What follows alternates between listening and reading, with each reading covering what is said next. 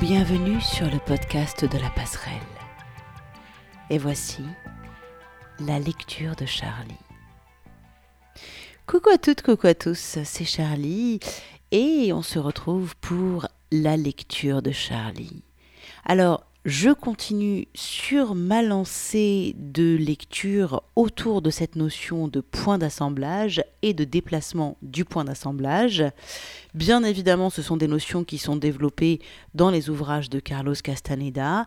Là, en ce moment, je suis depuis donc un petit bout de temps sur le livre de Carlos Castaneda qui s'appelle Le feu du dedans. Après le chapitre qui s'appelait Le point d'assemblage, on va passer au chapitre qui s'appelle la position du point d'assemblage pour avoir toujours un peu plus de précision sur ce point d'assemblage, le fonctionnement du point d'assemblage, le déplacement, ce que ça fait et du coup euh, les, les, les conséquences que ça entraîne. Vous allez voir, il est question de point d'assemblage, mais aussi d'arrêt du dialogue intérieur, de suffisance, de bien des choses. Alors le mieux, c'est de commencer tout de suite la lecture. Calez-vous confortablement. Vous avez juste à écouter, réécouter si nécessaire. Laissez-vous porter et laissez les mots rentrer. Carlos Castaneda a écrit ses livres comme une tâche de sorcellerie. Il y a une puissance dans ces mots qui fait que quelque chose peut passer si juste on le laisse faire. Installez-vous confortablement, respirez, détendez-vous et vous avez juste à écouter. Voici le huitième chapitre, la position du point d'assemblage dans le feu du dedans de Carlos Castaneda. Quand Don Juan reprit son explication sur la maîtrise de la conscience, nous nous trouvions de nouveau dans sa maison du Mexique du Sud. Cette maison appartenait en réalité à tous les membres du clan du Nagual, mais Silvio Manuel remplissait les fonctions de propriétaire et tout le monde en parlait ouvertement comme de la maison de Silvio Manuel, bien que moi-même, pour une raison inexplicable, je me sois habitué à la désigner comme la maison de Don Juan. Don Juan Gennaro et moi étions revenus à la maison après une excursion dans les montagnes. Ce jour-là, alors que nous nous reposions de la longue randonnée en voiture et prenions un déjeuner tardif, je demandai à don Juan quelle était la raison de cette curieuse supercherie. Il m'affirma qu'il n'y avait en cela aucune supercherie, et qu'appeler cette maison la maison de Silvio Manuel était un exercice faisant partie de l'art de traquer, dont devaient s'acquitter tous les membres du clan du Nagual en toutes circonstances, même dans l'intimité de leurs propres pensées. Insister pour considérer cette maison de n'importe quelle autre façon revenait, pour tous, à renier leur lien avec le clan du Nagual. Je lui reprochais en protestant de ne m'avoir jamais parlé de cela, je ne voulais pas que mes habitudes suscitent la moindre dissension. Ne t'en fais pas, dit-il en me souriant et en me donnant de petites tapes dans le dos. Tu peux appeler cette maison comme tu voudras. Le Nagual a de l'autorité. La femme Nagual, par exemple, l'appelle la maison des ombres. Notre conversation fut interrompue, et je ne le revis pas avant quelques heures, jusqu'à ce qu'il me fasse appeler pour que je me rende dans le patio de derrière. Gennaro et lui se promenaient tout au bout du corridor. Je les voyais faire des gestes des mains dans ce qui semblait être une conversation animée. La journée était claire et ensoleillée. Le soleil de ce milieu d'après-midi brillait directement sur certains des pots de fleurs suspendus aux saillies du toit, autour du corridor et projetaient leurs ombres sur les murs nord et est du patio. La combinaison de la lumière intense et jaune du soleil, des ombres noires et massives des pots, et des ombres délicates, dépouillées, des fragiles plantes en fleurs qui poussaient dans ces pots était fantastique. La personne qui avait taillé ces plantes de façon à créer un effet aussi exquis avait un sens aigu de l'équilibre et de l'ordre. C'est la femme Nagual qui a réalisé cela, dit don Juan comme s'il lisait dans mes pensées. Elle contemple ses ombres les après-midi.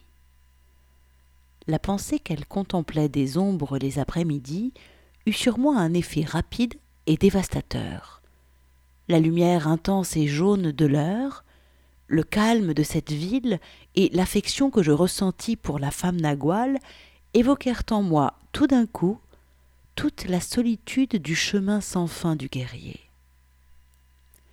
Don Juan avait défini la portée de ce chemin quand il m'avait dit que les nouveaux voyants sont les guerriers de la liberté totale, que leur seul objectif est la libération ultime qui survient lorsqu'ils accèdent à la conscience totale.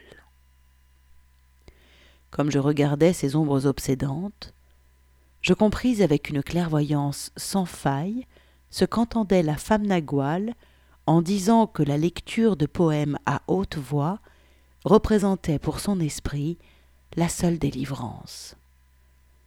Je me souvins qu'elle m'avait lu quelque chose la veille, là, dans ce patio, mais je n'avais pas bien compris son insistance à le faire, l'ardeur qui la poussait. C'était un poème de Juan Ramón Jiménez, Hora Inmensa, dont elle m'avait dit qu'il résumait pour elle la solitude des guerriers qui vivent pour s'évader vers la liberté totale. Seul un oiseau et une cloche brisent le silence. Ils semblent s'adresser tous deux au soleil couchant silence à la couleur d'or, l'après-midi est faite de cristaux. Une pureté vagabonde balance les arbres, et par-delà tout cela, une rivière transparente rêve qu'en piétinant des perles, elle s'échappe et coule dans l'infinité. Don Juan et Gennaro vinrent à mes côtés et me regardèrent d'un air surpris. Que sommes-nous en train de faire au fond, Don Juan? demandai-je. Est-ce possible que les guerriers ne se préparent qu'à la mort? Pas du tout, dit-il en me donnant de petites tapes sur l'épaule. Les guerriers se préparent à être conscients, et ils n'accèdent à la pleine conscience que lorsqu'il ne reste plus de suffisance en eux. C'est seulement quand ils ne sont plus rien qu'ils deviennent tout. Nous demeurâmes silencieux un moment. Puis, don Juan me demanda si j'étais en proie à l'apitoiement sur moi-même. Je ne répondis pas parce que je n'en savais rien. Tu ne regrettes pas d'être ici? me demanda don Juan avec un léger sourire. Certainement pas, lui répondit Gennaro. Il sembla alors pris d'un doute. Il se gratta la tête, puis me regarda et fronça les sourcils. Peut-être le regrettes-tu? Dit-il. Le regrettes-tu? Certainement pas, dit cette fois don Juan à Gennaro. Il fit les mêmes gestes, se grattant la tête et fronçant les sourcils. Peut-être le regrettes-tu? dit-il. Le regrettes-tu? Certainement pas dit Gennaro d'une voix tonitruante, et ils éclatèrent tous les deux d'un rire effréné. Quand ils se furent calmés, Don Juan dit que la suffisance est la force qui motive tout accès de mélancolie.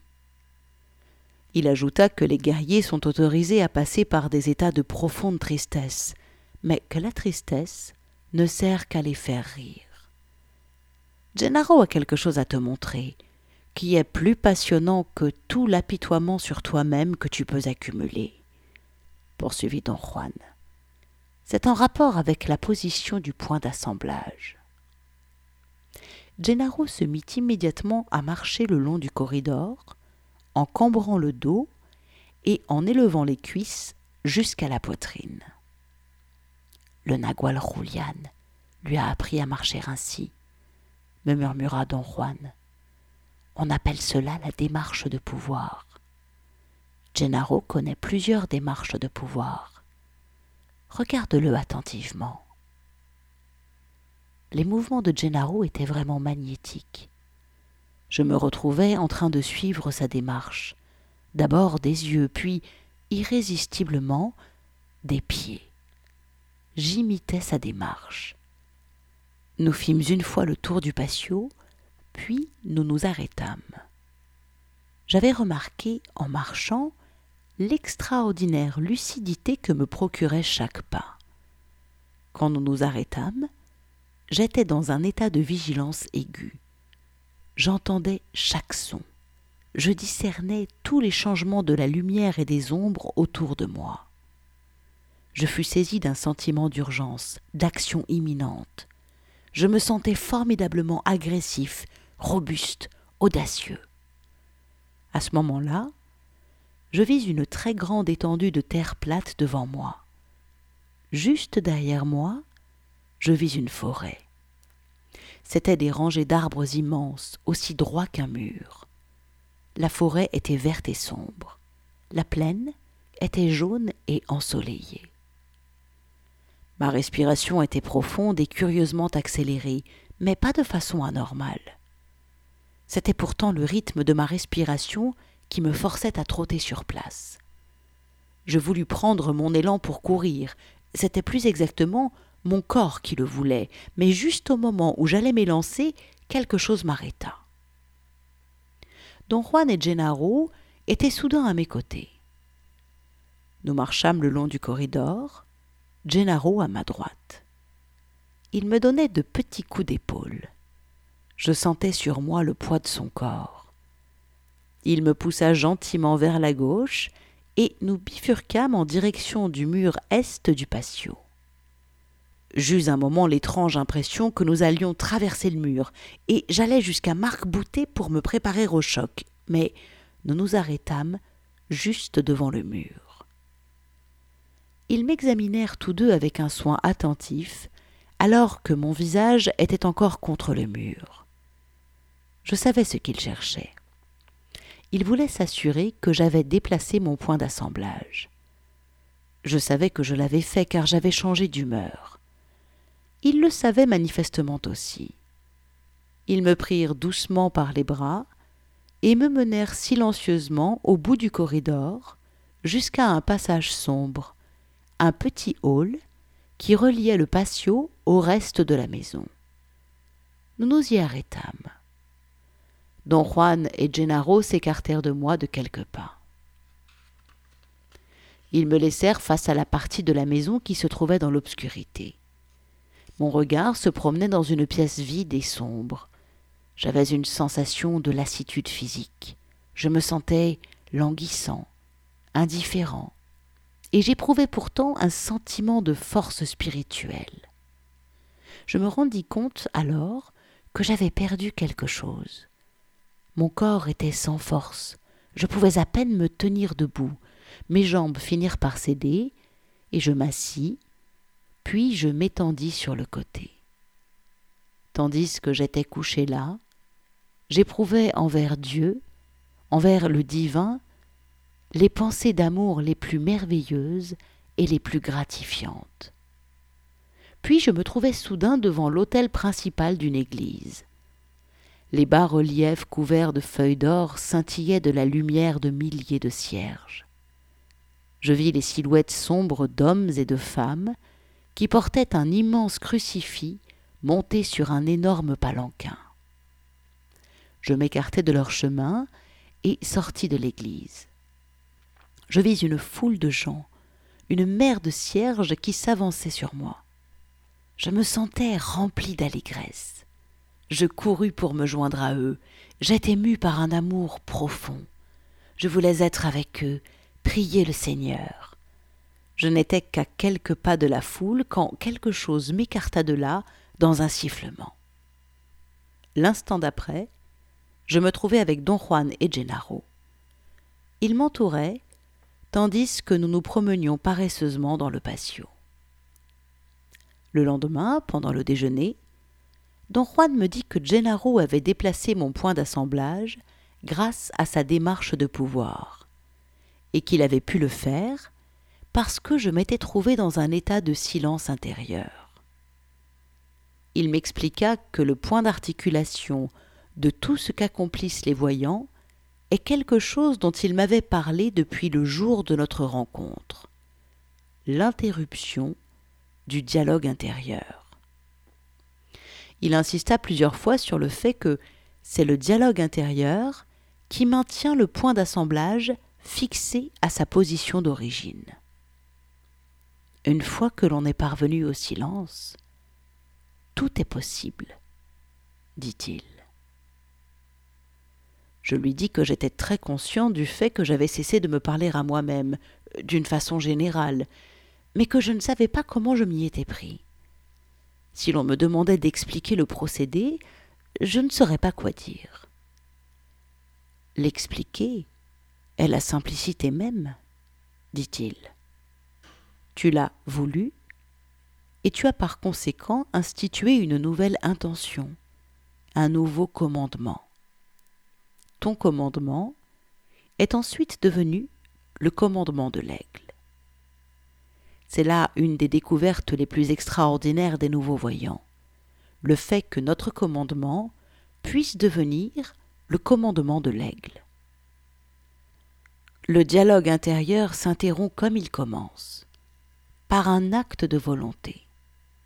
Après tout, ce sont ceux qui nous enseignent qui nous forcent à nous parler à nous-mêmes. En nous enseignant, ils engagent leur vouloir et nous engageons le nôtre, sans le savoir ni l'un ni l'autre. En apprenant à nous parler à nous-mêmes, nous apprenons à manier le vouloir. Nous nous imposons par le vouloir de nous parler à nous-mêmes. Pour cesser de nous parler à nous-mêmes, il faut employer la même méthode exactement. Nous devons le vouloir nous devons en avoir l'intention. Nous restâmes silencieux pendant quelques minutes. Je lui demandais de qui il parlait lorsqu'il disait qu'il y avait des personnes qui nous enseignaient à nous parler à nous-mêmes. Je parlais de ce qui arrive aux êtres humains lorsqu'ils sont enfants, répondit-il. Une époque où tout le monde autour d'eux leur apprend à répéter un dialogue sans fin sur eux-mêmes. Le dialogue s'intériorise et cette seule force maintient le point d'assemblage fixé. Il me dit que les voyants voient que les enfants n'ont pas, au début, de point d'assemblage fixe.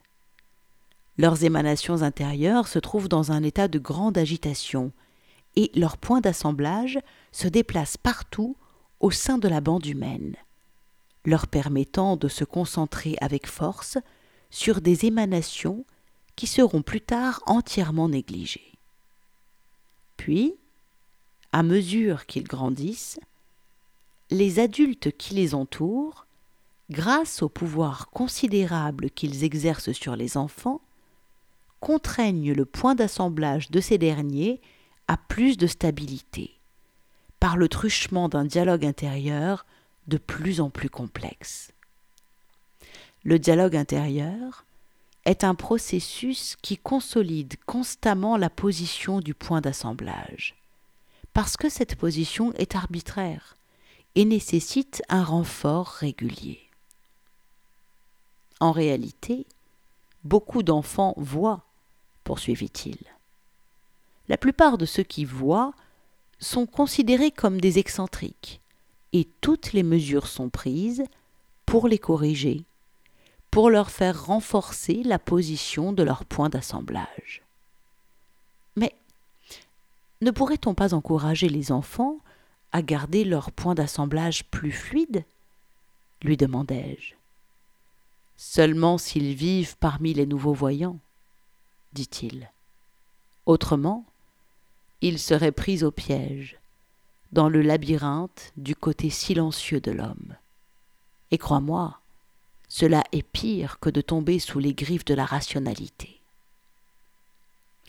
Don Juan poursuivit et exprima sa profonde admiration pour la capacité de l'homme à apporter de l'ordre dans le chaos des émanations de l'aigle. Il soutint que chacun d'entre nous est, de par lui-même, un maître magicien, et que notre magie consiste à maintenir notre point d'assemblage inébranlablement fixé. La force des émanations en liberté, déclara-t-il, pousse notre point d'assemblage à choisir certaines émanations et à les grouper en faisceaux pour l'alignement et la perception. C'est là le commandement de l'aigle. Mais toute la signification que nous donnons à ce que nous percevons relève de notre commandement, de notre don de magie. Il me dit qu'à la lumière de ce qu'il m'avait expliqué, ce que Gennaro m'avait fait faire la veille était quelque chose d'extrêmement complexe et de très simple à la fois. C'était une chose complexe, parce qu'elle exigeait une discipline extraordinaire de la part de tout le monde. Elle exigeait que le dialogue intérieur soit interrompu, que soit atteint un état de conscience accru, et que quelqu'un se déplace en marchant avec son point d'assemblage. L'explication de tous ces procédés complexes était très simple. Les nouveaux voyants disent que la position exacte du point d'assemblage étant une position arbitraire, que nos ancêtres ont choisie pour nous, elle peut se déplacer moyennant un effort relativement faible. Une fois qu'elle se déplace, elle impose de nouveaux alignements d'émanation, donc de nouvelles perceptions. Je te donnais des plantes de pouvoir pour que ton point d'assemblage se déplace, poursuivit don Juan. Les plantes de pouvoir produisent cet effet. Mais la faim, la fatigue, la fièvre et d'autres choses de ce genre peuvent produire un effet semblable. L'homme ordinaire a le tort de penser que la conséquence d'un déplacement est purement mentale. Ce n'est pas le cas, comme tu peux en témoigner toi-même. Il m'expliqua que mon point d'assemblage s'était déplacé des dizaines de fois auparavant, comme il s'était déplacé hier, et que la plupart du temps, les mondes qu'il avait assemblés avaient été si proches du monde de tous les jours qu'il s'agissait pratiquement de mondes fantômes il ajouta énergiquement que les nouveaux voyants rejetaient automatiquement des visions de ce genre. Ces visions sont le produit de l'inventaire de l'homme, dit-il. Elles ne sont d'aucune valeur pour des guerriers en quête de liberté totale, parce qu'elles sont engendrées par un déplacement latéral du point d'assemblage. Il se tut et me regarda je savais qu'il avait voulu parler, en employant l'expression de déplacement latéral, d'un déplacement du point d'assemblage d'un côté à l'autre de la bande humaine d'émanation, en largeur, au lieu d'un déplacement en profondeur. Je lui demandai si c'était juste. C'est tout à fait cela, dit-il. Sur les deux bords de la bande humaine d'émanation, il y a un curieux amoncellement de détritus, une énorme pile de déchets humains. Il s'agit d'un dépôt très malsain, sinistre. Il avait une valeur importante pour les anciens voyants, mais pas pour nous. Y tomber est extrêmement facile. Gennaro et moi avons voulu te donner hier un bref exemple de ce déplacement latéral. C'est pour cela que nous avons déplacé en marchant ton point d'assemblage. Mais n'importe qui peut accéder à ce dépôt en interrompant simplement son dialogue intérieur. Si le déplacement est minime, on en explique les conséquences en parlant de fantaisie de l'esprit. Si le déplacement est considérable, on parle d'hallucination pour en désigner les conséquences je lui demandai de m'expliquer l'acte qui consistait à déplacer en marchant le point d'assemblage. Il me dit qu'une fois les voyants parvenus au silence intérieur par l'interruption de leur dialogue intérieur, c'est le bruit de la démarche de pouvoir, plus que son aspect, qui prend leur point d'assemblage au piège. Le rythme des pas amortis s'empare immédiatement de la force d'alignement des émanations intérieures au cocon que le silence intérieur a détaché. Cette force s'accroche tout de suite au bord de la bande, poursuivit-il. Nous trouvons sur le bord droit d'innombrables visions d'activité physique, de violence, de meurtre, de sensualité. Sur le bord gauche, nous trouvons la spiritualité, la religion, Dieu. Gennaro et moi avons déplacé en marchant ton point d'assemblage vers les deux bords, de manière à t'offrir une vue complète de cette pile de déchets humains. Don Juan répéta, comme s'il y avait réfléchi plus amplement, que les effets incroyables du silence intérieur constituaient l'un des aspects les plus mystérieux de la connaissance du voyant. Les effets incroyables du silence intérieur constituaient l'un des aspects les plus mystérieux de la connaissance du voyant. Il dit qu'une fois le silence intérieur instauré, les liens qui rattachent le point d'assemblage à l'endroit spécifique où il se situe commencent à se rompre, et le point d'assemblage est alors libre de se déplacer. Il dit que le déplacement s'effectue d'ordinaire vers la gauche, que la préférence pour cette direction est une réaction naturelle chez la plupart des êtres humains, mais que certains voyants peuvent diriger ce mouvement vers des positions qui se trouvent au-dessous de l'endroit où le point se situe d'habitude. Les nouveaux voyants appellent ce déplacement le déplacement vers le bas. Les voyants subissent également des déplacements accidentels vers le bas, poursuivit-il. Le point d'assemblage n'y demeure pas longtemps, heureusement, parce que c'est le domaine de la bête. Se diriger vers le bas est contraire à notre intérêt, bien que ce soit extrêmement facile. Don Juan me dit aussi que parmi les nombreuses erreurs de jugement commises par les anciens voyants, l'une des plus graves consistait à déplacer leur point d'assemblage vers la région immense du bas, ce qui fit d'eux des experts dans l'art d'adopter des formes animales. Ils choisissaient divers animaux comme point de repère et appelaient ces animaux leurs naguals. Ils croyaient qu'en déplaçant leur point d'assemblage vers certains endroits précis, ils pourraient acquérir les caractéristiques de l'animal de leur choix sa force, sa prudence, sa ruse, son agilité ou sa férocité. Don Juan m'affirma qu'il existe, même chez les voyants d'aujourd'hui, de nombreux et terribles exemples de pratiques de ce genre.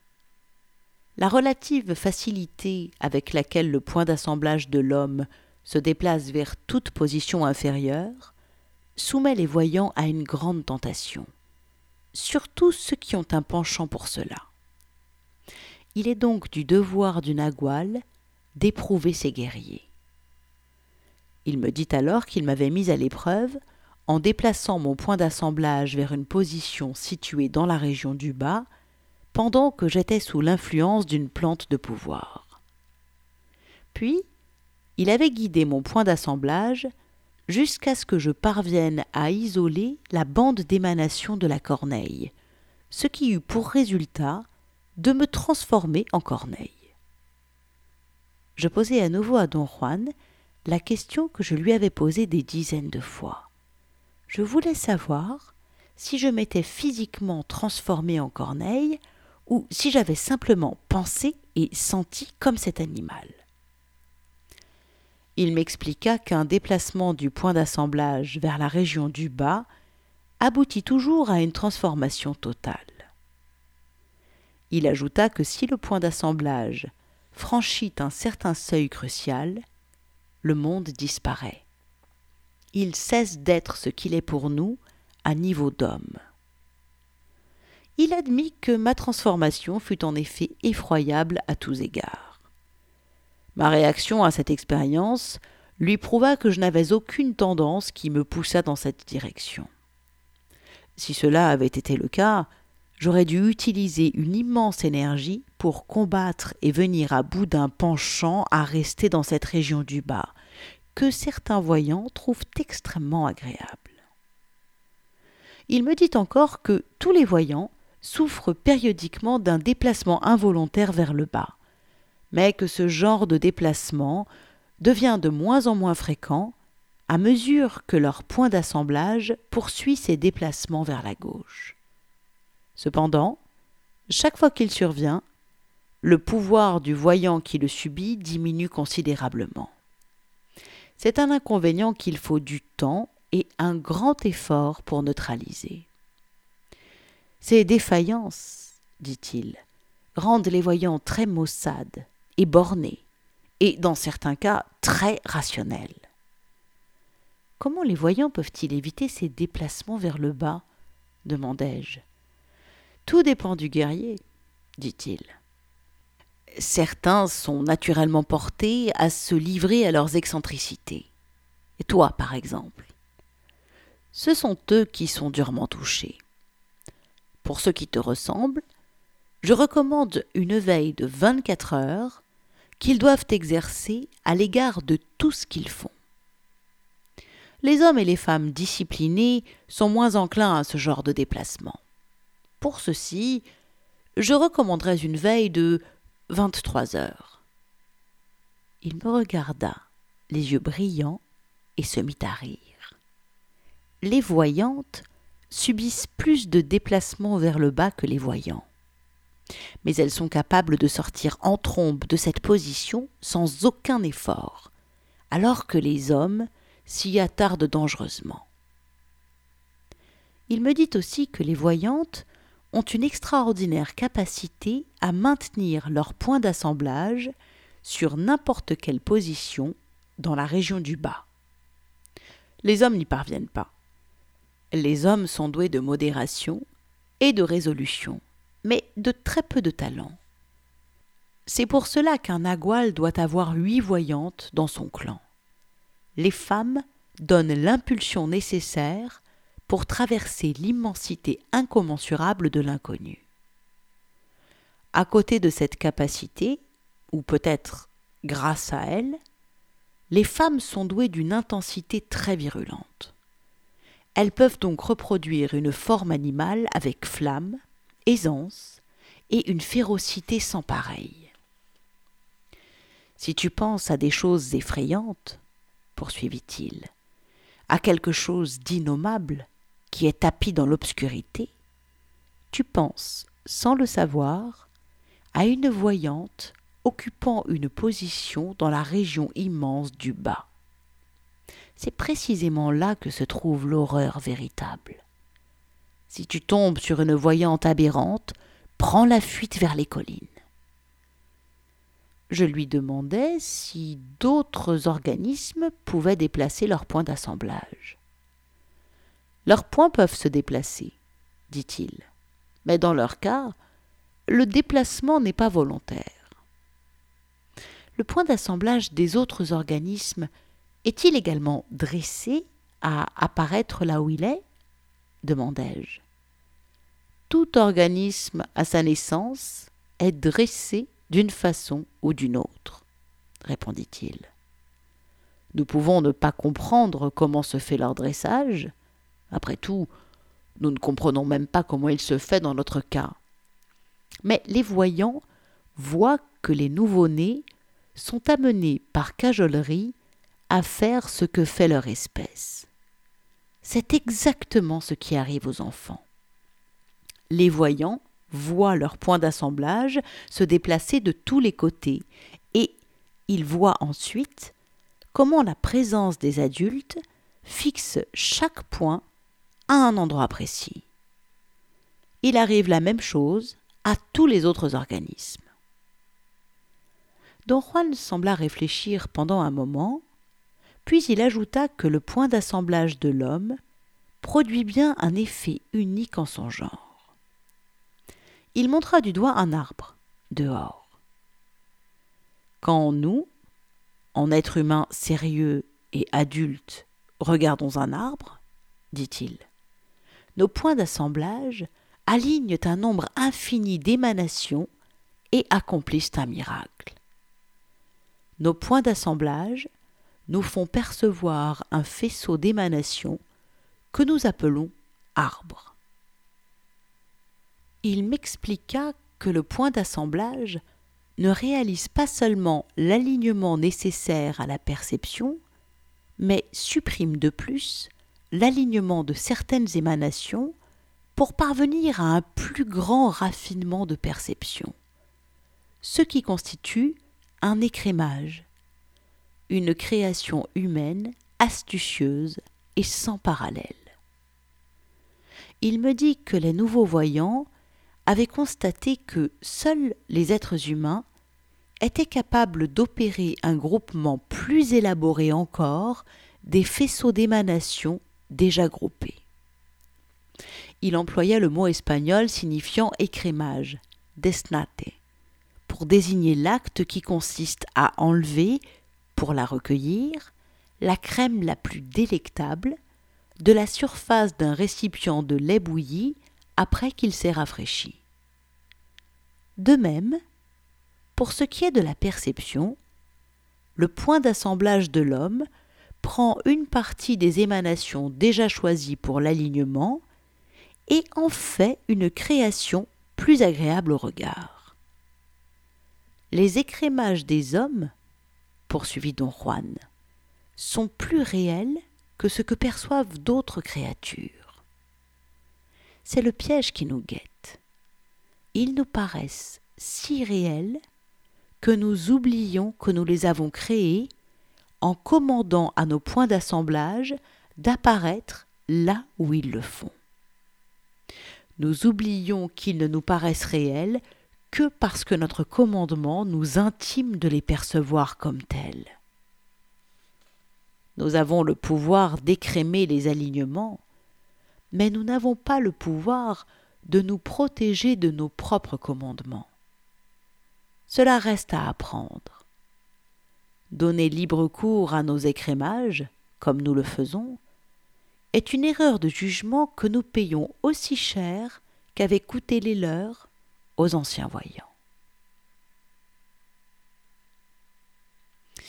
Voilà, c'est là-dessus que se termine le huitième chapitre du Feu du Dedans de Carlos Castaneda, consacré à la position du point d'assemblage.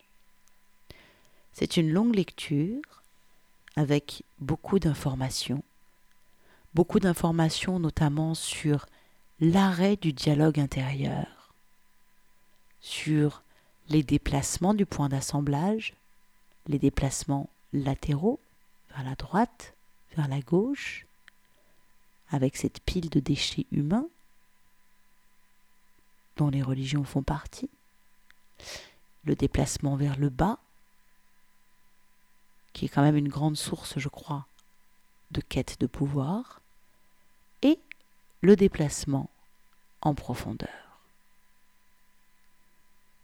Retenez que l'arrêt du dialogue intérieur permet déjà que le point d'assemblage se déplace librement, qu'il y a plein de manières de déplacer notre point d'assemblage. Il parle des plantes de pouvoir, mais dans d'autres livres d'ailleurs, Don Juan explique qu'il n'aime pas les plantes de pouvoir, les drogues si vous préférez, puisque certes elles déplacent le point d'assemblage, mais elles le font au tractopelle, et qu'après ça crée des dégâts qu'il faut reconstruire et reboucher. Mais la faim, la fatigue, la fièvre, un choc émotionnel, plein d'autres choses peuvent créer un déplacement du point d'assemblage. Et évidemment, nous l'avons vu la semaine dernière, on peut faire un déplacement du point d'assemblage conscient et volontaire en libérant notre attention première de cette histoire qu'on se raconte en permanence, donc en gros en stoppant notre dialogue intérieur. Et pour ce faire, en se créant de nouvelles habitudes. Le point a été fixé à un endroit par cajolerie. Il faut donc faire exactement de la même manière. Et puis il y a un autre point très important, c'est cette histoire de commandement. Que notre commandement devient le commandement de l'aigle. L'humain, en tout cas, a ce pouvoir de l'intention, de mettre en place une intention, un commandement, et qu'à un moment donné, ce commandement, quand il est ferme, inflexible, rigoureux, devient le commandement de l'aigle, devient un commandement extérieur. Ça, c'est le truc aussi qui se passe avec notre conditionnement de départ, la manière dont on a été élevé, avec notre histoire personnelle, nos parents, nos enseignants, etc. Et du coup, il faut euh, briser le commandement de l'aigle, qui n'est en fait que notre propre commandement, mais qu'on a pris pour le commandement de l'aigle. Ça en fait des choses. Hein. C'est dense, je vous l'avais dit, N'hésitez pas à écouter et réécouter ce podcast. Autre point, juste à la fin, très important, cette notion d'écrémage qui fait qu'on est capable de d'écrémer en fait les faisceaux euh, qu'on rassemble et qu'on perçoit avec une extrême qualité esthétique qui nous fait oublier que ce qu'on perçoit n'a cette forme que parce que nous avons créé cette forme parce que notre point d'assemblage est situé à un endroit précis. Et oui, notre talent est aussi notre piège. Je vous laisse écouter et réécouter encore et encore ce podcast. Vous avez également les deux précédents podcasts de la lecture de Charlie qui sont consacrés déjà au point d'assemblage. La série n'est pas finie nous allons continuer d'explorer cette notion du point d'assemblage, ne serait-ce que dans le feu du dedans, il reste encore quelques chapitres consacrés à ce fameux point d'assemblage. Pour retrouver les précédents podcasts, pour découvrir aussi l'article qui va rappeler les notions clés de ce passage, rendez-vous sur notre site projet-lapasserelle.com. Vous trouverez également des articles qui parlent de la conscience, qui parlent des outils pratiques que nous avons pour comprendre, pour développer notre conscience, l'affiner, aller plus loin. Il y a aussi des articles autour de l'astrologie et des tarots de Marseille ou du tarot Zen Dosho, parce que ce sont des outils dont on se sert pas mal, l'astrologie, le tarot et évidemment tout ce qui est donné comme piste de départ par les enseignements de Don Juan. Tout ça, c'est à retrouver sur notre site projet-lapasserelle.com. Prenez soin de vous et moi je vous dis à très vite pour une nouvelle lecture de Charlie consacrée au point d'assemblage. Ciao, ciao, ciao. Retrouvez-nous chaque semaine sur projet-lapasserelle.com, les carnets de route d'un chaman du XXIe siècle.